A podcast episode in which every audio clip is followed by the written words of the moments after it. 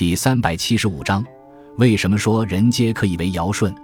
人皆可以为尧舜。语出孟子告子下。曹交问曰：“人皆可以为尧舜，有诸？”孟子曰：“然。”这是孟子以性善论为基础而提出的劝勉人人向善的论说。孟子畅言尧舜之道，亦为知而已矣。也就是说，圣贤之道，并没有什么高深莫测之处，只要去做就是了。子服尧之服，颂尧之言，行尧之行，是尧而已矣。孟子认为，众人与圣人之间的差别就在于圣人保持了本心，因而可以向善而为。众人则在不同的程度上丧失了本心，才与圣人之间产生了差距。但是，只要众人收回本心，行尧舜之道，自可以成为圣人。孟子的这一命题不仅关于人生的修养，实质上还表达了一种重要的教育理念。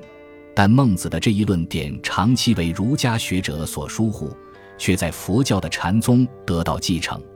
在禅宗的观念里，人人心中都有佛性。只要明心见性，就可立地成佛。这与孟子的前述表达如出一辙，只不过是因为学说宗派的不同，一者为圣，一者为佛。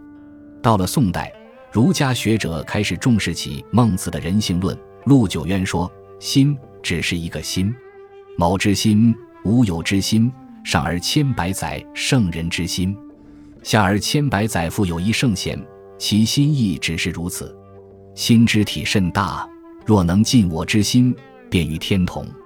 明代王守仁则将此阐说为人心一点灵明，这一点灵明就是人皆可以为尧舜的依据，亦是对孟子论说的另一种形式的表达。